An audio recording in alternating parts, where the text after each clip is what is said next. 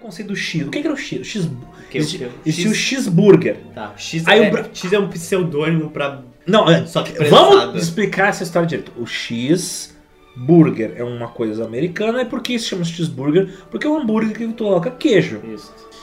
Quando trouxeram pro Brasil, o gaúcho, não digo nem o brasileiro, o gaúcho perverteu Raça isso. do Não. caralho. País amado.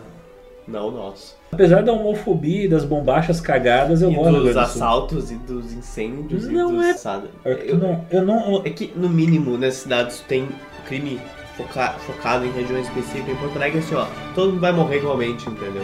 Então é uma democracia da violência. Todo mundo se fode. Mas é Então- verdade, não existe lugar seguro na cidade. Ai!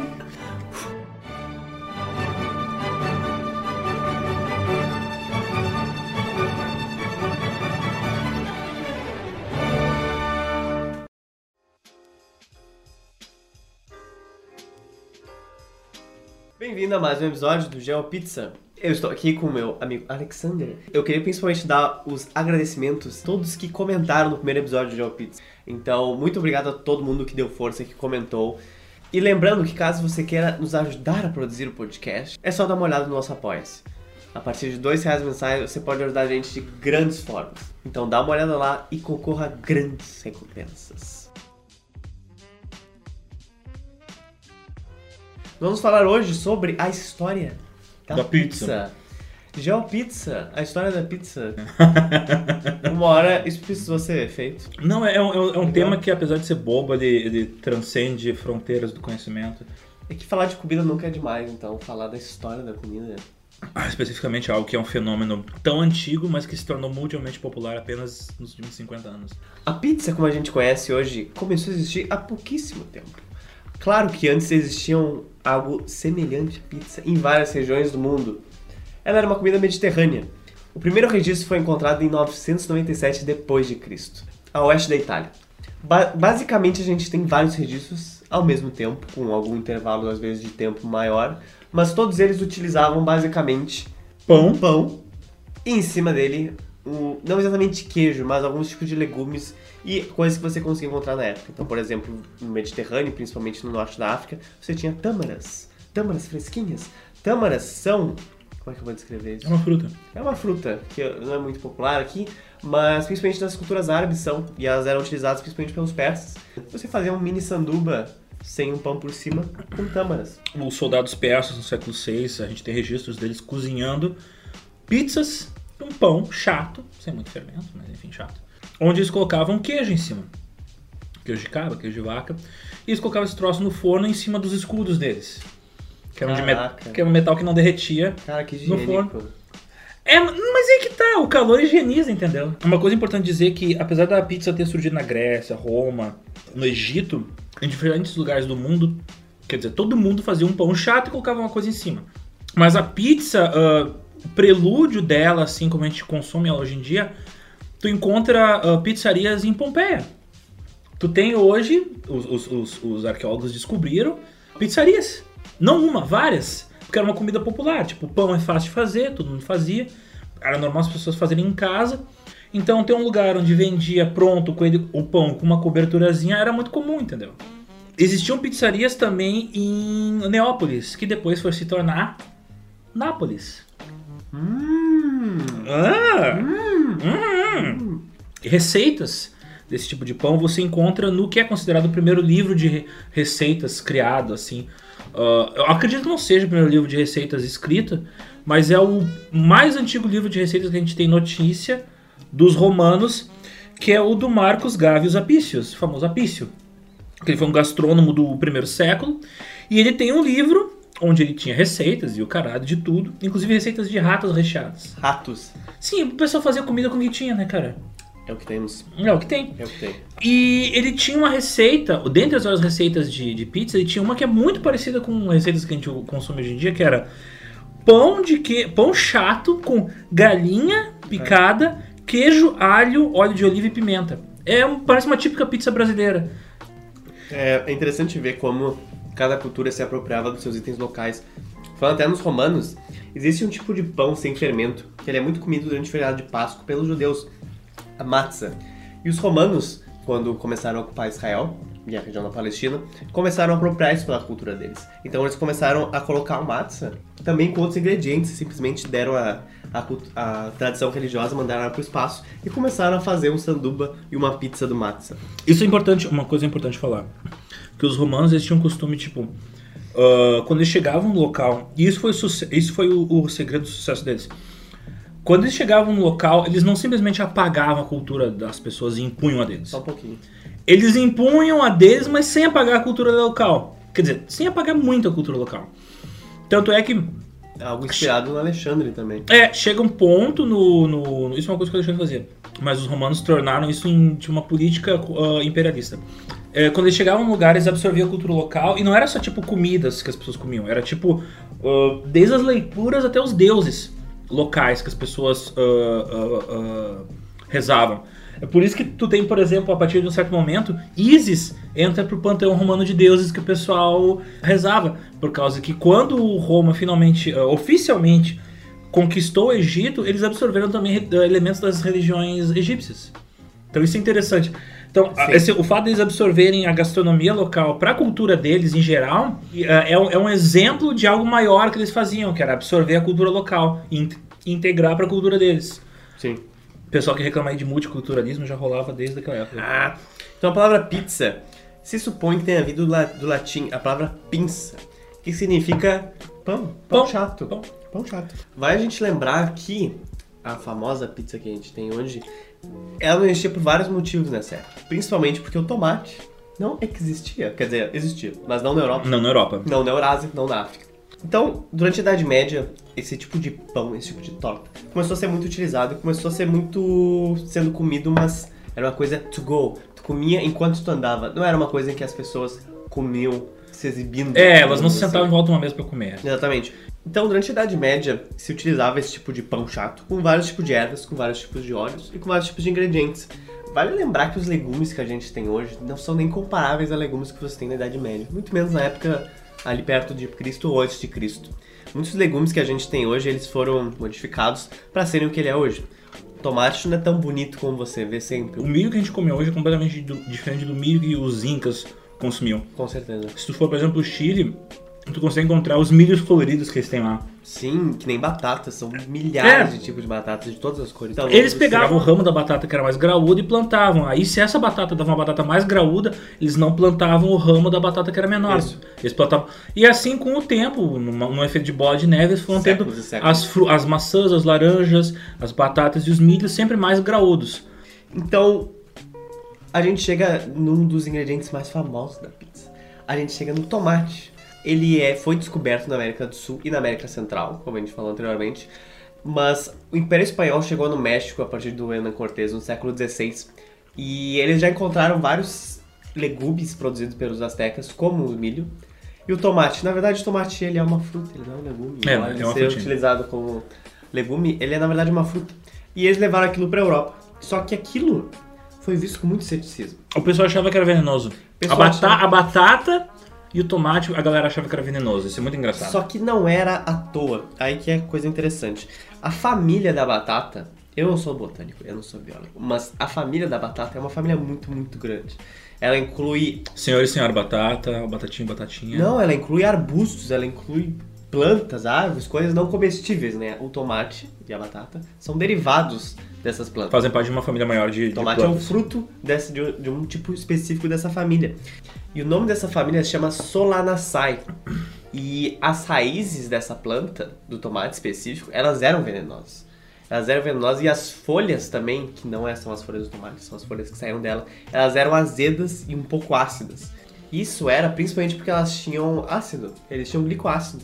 Mais especificamente tomatina, que é um tipo de ácido que estava no, no tomate, nas raízes do tomate, nas, nas folhas do tomate. Só que nessa época o tomate ele tinha uma acidez mais diferente do que é hoje.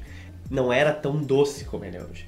Também como a gente foi artificialmente selecionando vários outros legumes e frutas, com o tomate foi a mesma coisa. A gente foi deixando ele mais doce com o tempo. Isso aconteceu por vários motivos, mas a coisa demorou bastante tempo para acontecer. A pizza era uma coisa de classe pobre, classe baixa.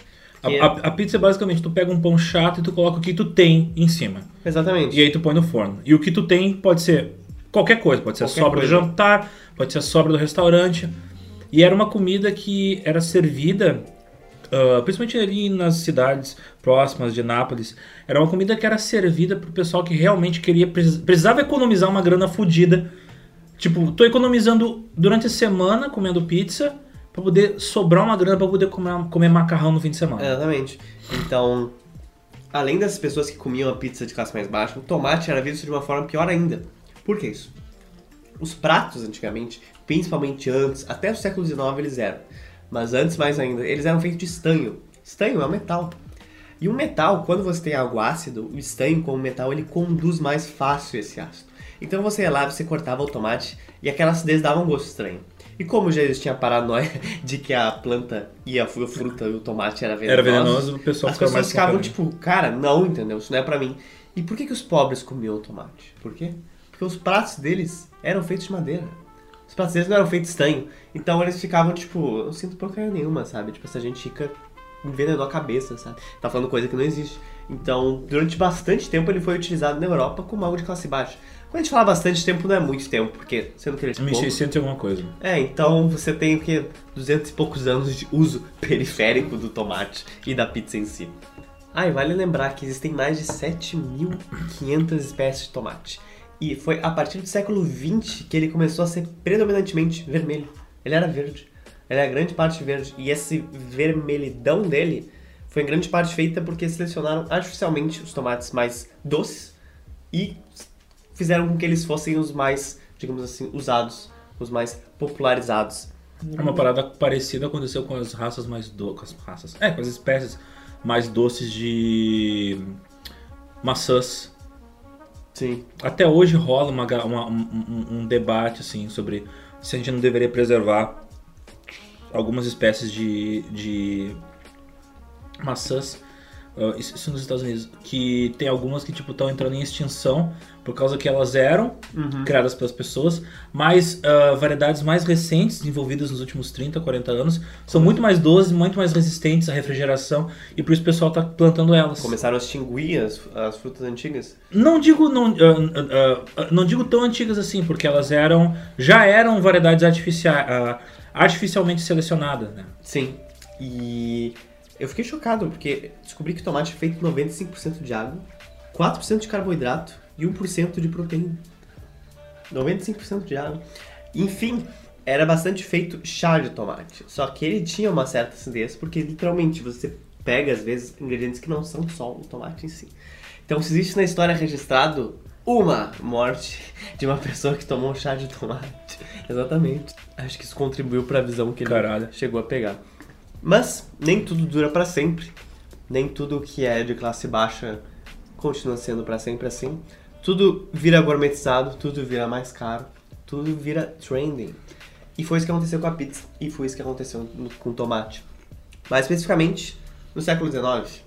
A pizza moderna, muita gente associa a criação dela a Rafael Esposito, que ele era um pizzaiolo, dono da taverna Pizzaria de Pietro e Pasta Cosi. Ele era um cara que ele fazia uma pizza muito boa, a pizza dele era famosa e muitos deles, muitos associam ele à criação da pizza Margherita. A questão é, já tinha gente fazendo ela na época. O, a, a- o caos, a lenda foi continuada pelos filhos dele e pelos familiares dele, que no, já no século XX queriam dar um, um, um tiozinho no nome da pizzaria e criaram toda essa lenda assim de que ah, ele teria criado a, a Marguerita Mentira. pra, sim, a história... Mentira! Vou te dizer por quê. Fake news! É fake news, vou te dizer, por, Caraca! vou te dizer por quê. Bom, conta a história. a lenda é de que a, prince- que a princesa italiana, isso um pouco depois da reunificação italiana, ela, ela se chamava Margherita. Ela, Esposa de Humberto I? Eles tinham terminado um tour pela Itália, coisa e tal, e viajando por vários locais e mostrando, ó, estamos aqui, existimos, somos seu monarca, sabe? Aquele, aquela coisa de publicidade. Fazendo social. né? Fazendo social, aquele tour de publicidade. Aquela coisa. ah, E aí, quando eles chegaram em casa, eles, tipo, caralho, só comia essas comidas aí de rico, coisa e tal. Vamos pedir uma coisa mais simples. Sou não, mas é aquela coisa assim, sim. é, é aquela coisa assim, tipo, tô cansado, vou pedir uma tele, entendeu?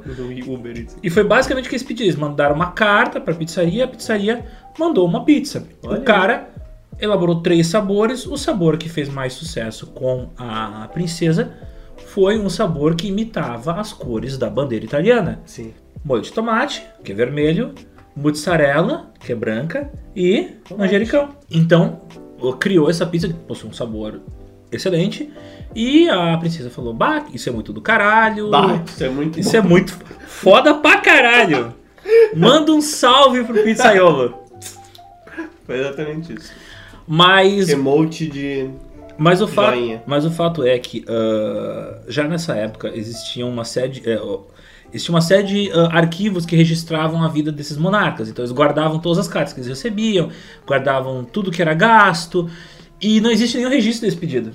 Mentira. Tu tem registro dela pedindo pra lavar roupa no dia. Tipo, ah, lava Ah, esse meu. Lava esse terno. Então, aparentemente, a lenda foi inventada. Pelos entendeu? filhos do cara. Eu Isso gostaria que fosse verdade, porque é uma história muito interessante. O só cara. no finalzinho do século XIX. É, isso é 1800 e.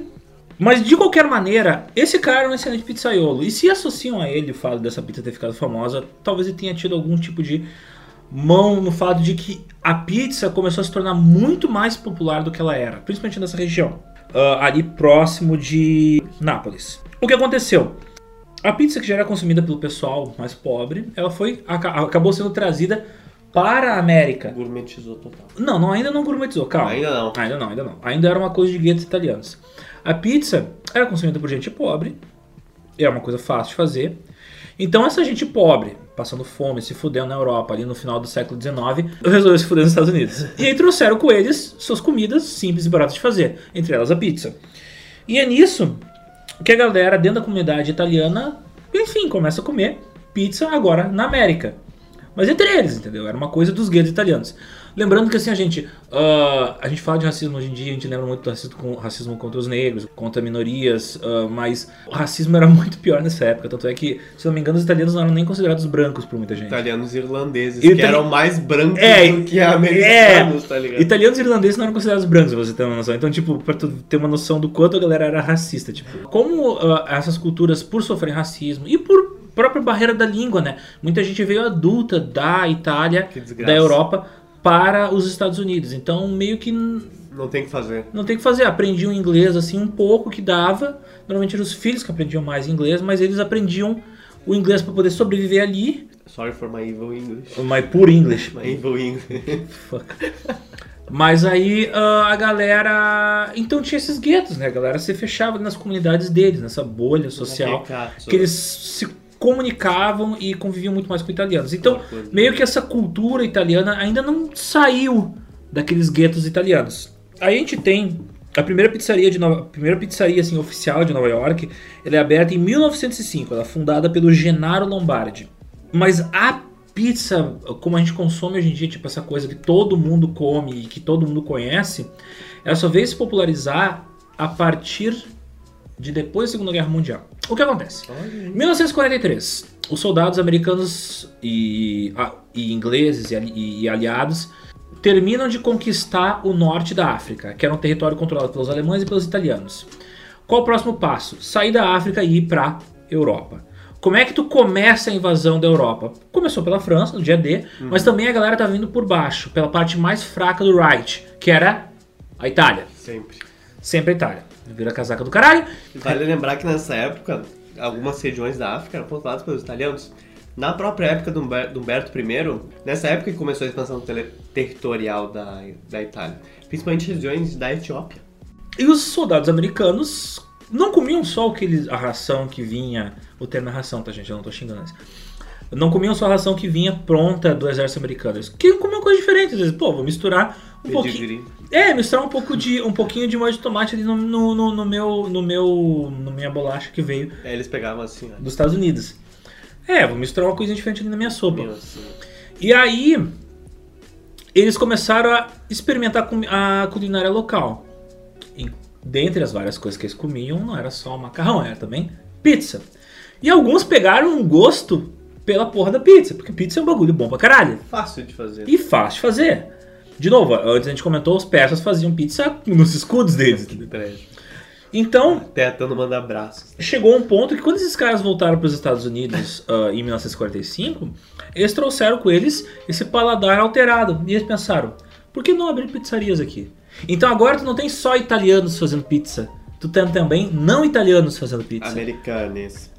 O, não que os italianos que estavam nos Estados Unidos não fossem americanos, mas agora tu tem a galera geral, assim, a galera de fora das comunidades italianas fazendo pizza. E a pizza também foi importante porque ela fez parte de uma virada cultural. Porque a Itália, se vocês não sabem, ela era muito mal vista pelos canadenses e pelos americanos pré-Segunda Guerra Mundial. E o que aconteceu? Ah, o fato de que a pizza se tornou essa ponte cultural entre duas nações que antes meio que não se davam muito bem. E agora meio que foda-se. Ou se davam bem, enfim, whatever. Unidos pela pizza. E aí tu tem a segunda globalização da pizza. A primeira globalização foi quando a- o tomate veio das Américas. E agora tem a segunda globalização que a pizza se torna internacional. Nos Estados Unidos, principalmente a partir da década de 50, tu tem ah, o fenômeno dos baby boomers, né? Aquele monte de soldados que veio da guerra ou- e a econom- os Estados Unidos se torna esse grande poder que ele é a partir da Segunda Guerra Mundial. Antes disso ele era um país de segundo escalão, agora ele é um país de primeiro escalão. Então tu tem muita gente tendo filho e ter família é uma coisa que exige tempo, exige dinheiro. E uma maneira fácil de alimentar tua família é pizza. Claro, bebezinho. E o que, que tu tem em casa na década de 50, essa coisa nova, fantástica, uma geladeira- geladeira com congelador. Então surge a pizza congelada. Aí já era. E a revolução da pizza começa. Pra valer agora. Em Nova York, Nova York é famosa pela pizza também. Ah, não só Nova York, Chicago também é famosa pela, Chicago também é famosa pela pizza deles. Que a pizza deles eu acho muito foda, pra um dia fazer. Mas ah, Nova York tem essa coisa da pizza. E lá em Nova York, eles meio que. Sem querer, eles acabaram retomando aquela coisa da pizza na Itália, que tipo, pizza é pra ser uma coisa barata, fácil, e tipo, ah, eu vou comprar uma pizza e vou sair comendo. É, isso. E aqui no Brasil, e em vários lugares do mundo, a gente tem a tradição de comprar uma pizza inteira. Lá em Nova York, a tradição Fatia. é tu comprar uma fatia de pizza. Sair comendo pela rua. E sair comendo pela rua, porque a vida é ligeira, tá correndo atrás de ti. Very fast, very Tu precisa fast. comprar uma coisa rápida e simples de comer. Então, tu pega, compra uma pizza e no caminho que tá fazendo pro teu trabalho, tu, tá comendo uma fatia. Então lá a tradição não é comprar uma pizza inteira, é comprar uma fatia. Eu não sei se isso é muito comum, assim, de, de países desenvolvidos ou países que tiveram a colonização britânica. Mas quando eu fui pra Londres, a quantidade de gente que comia na rua, andando, era tão absurda que não era tipo. Eu acho que isso é em toda a capital que tem muita gente que tá trabalhando em escritório, eu- sei sim, lá. sim, sim, mas por exemplo, São Paulo, ok, eu não, não vi tanto isso, mas é algo assim difundido, principalmente nessas grandes capitais. E eu vi muito isso em Londres, tipo, executivo, gente de terno, de maleta, sabe? Suitcase, comendo, andando pizza, sabe? Comendo, comendo pizza, andando Time na rua. Comendo wrap, tá ligado? Wrap, que é tipo enroladinho de legumes, sentado nas escadas, assim, os caras de terno. Tu fica tipo, pá, que cultura louca, sabe? Tipo, não, a gente não tem uma cultura tanto de almoçar andando, sabe?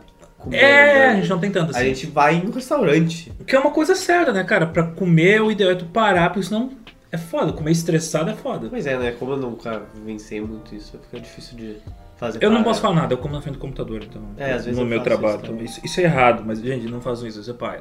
Pra, você- pra você ter uma noção, ali, só ali em Manhattan, na empresinha ali. Ah, sim. Adivinha quantas pizzarias tem? 250. Mais 300. 450. Duas mil. O quê? Como se não tem nem 2 mil prédios em Manhattan, cara? Tá, em Nova York tem pelo menos duas mil pizzarias. Ah, no estado? Não, na cidade. Ah, vai se fuder. Eu não tô de sacanagem. Tá, mas n- Nova York, não só em Manhattan. Não, não sai armada, de Ah, sacanagem. tá, ok. Mas, Tem duas mil pizzarias, isso é certo. A galera come pizza pra caralho. tô vendo. Tu tem um forno, tu consegue fazer uma pizzaria nesse espaço aqui, tá ligado? Na década de 50 e 60, então a pizzaria ela sai desses guetos fechados, culturalmente fechados, Sim. sai dos bairros ah, ah, italianos e vai para a cultura americana em geral. O que acontece? Ah, tu tem a formação de culturas locais de pizza. Daí tu tem, por exemplo, pizza nova-iorquina, que é um pouquinho mais fininha, mais crocante. Mas daí tu tem também a pizza de Chicago, que é uma pizza muito top. Porque que- o pessoal apelidou ela de torta de tomate. A pizza ahn, de, de chi- chicaguense. chicaguense. Eu vou bater com essa pizza na tua cara. Chicaguense. Como é que você diria isso? Tudum tá. Como é que você diria isso, Chicago? Chicagana? Chicagana. Chicagueta. Chicaguense, pô. Chica... Esse é nome de um prato. Quero um X, X caguense. Chicaguense. Chicaguense. Fazer um X. Quero um X caguense. Chicaguense. A pizza de Chicago. Ela tem essa particularidade de que ela é funda. Ela, é um- ela parece uma panela. E dentro a galera coloca queijo pra caralho e tomate pra caralho. Tanto que se tu for cortar, cortar uma fatia de pizza de Chicago, escorre todo o recheio pra fora. que horror. Ela toda fica chicaguada. Ela fica toda chicaguada. Que horror. Imagina assim, ó, quando tu corta, imagina que o queijo e o molho de tomate são líquidos. Aí quando tu corta a pizza, aquele líquido sai pra fora da fatia. Então tu tem que comer num prato essa merda. Sim.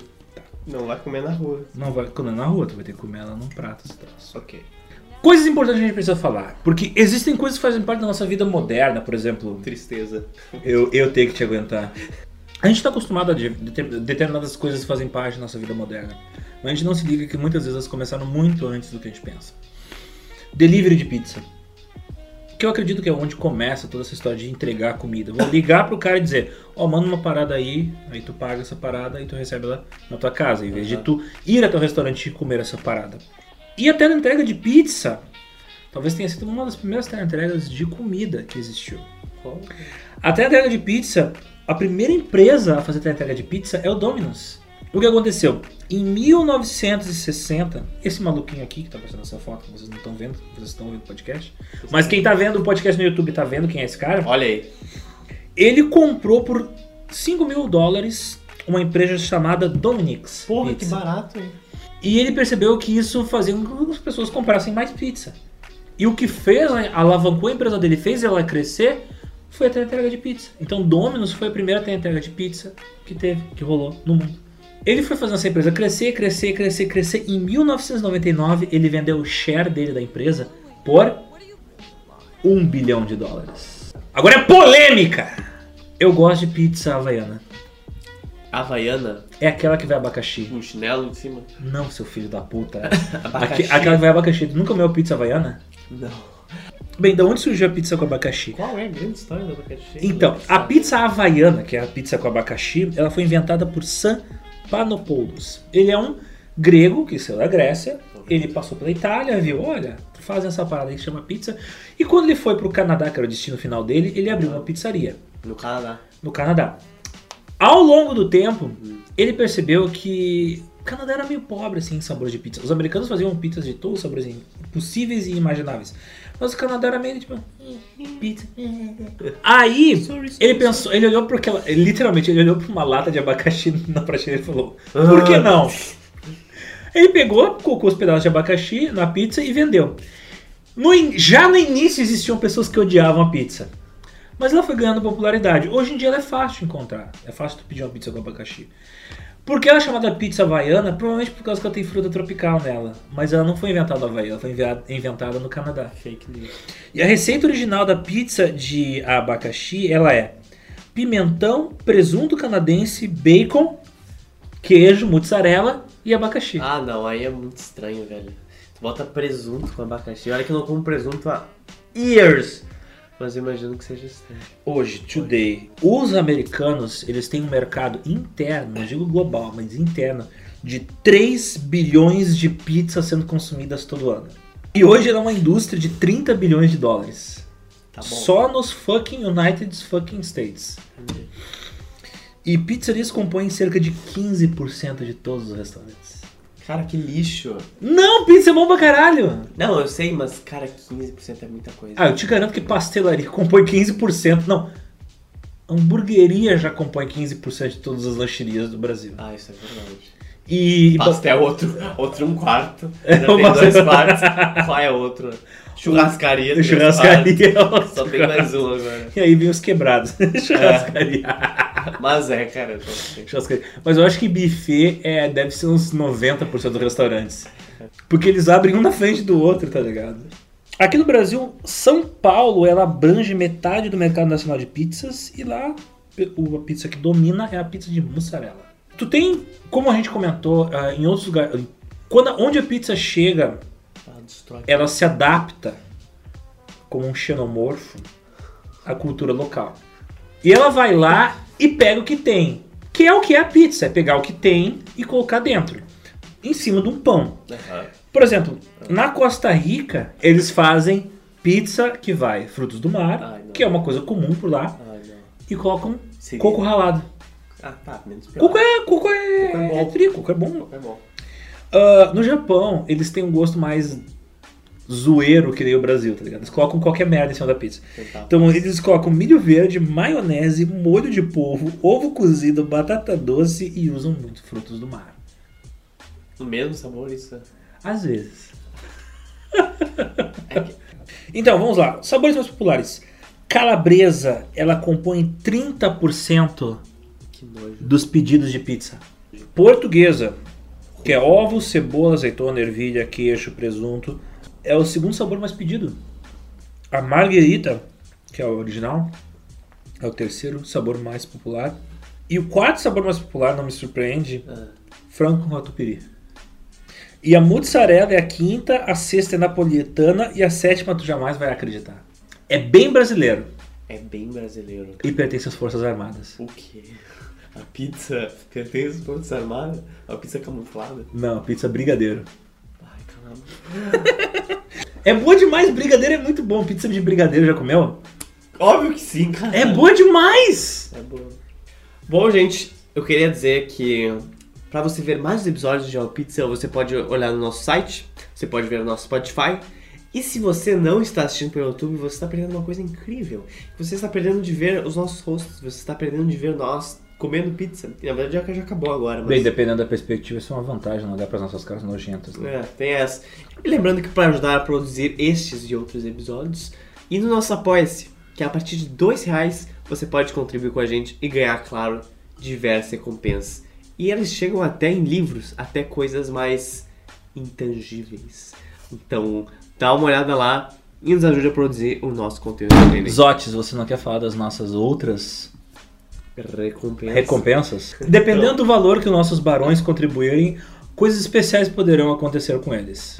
muito especiais. Então, e conosco também, essa é a melhor parte.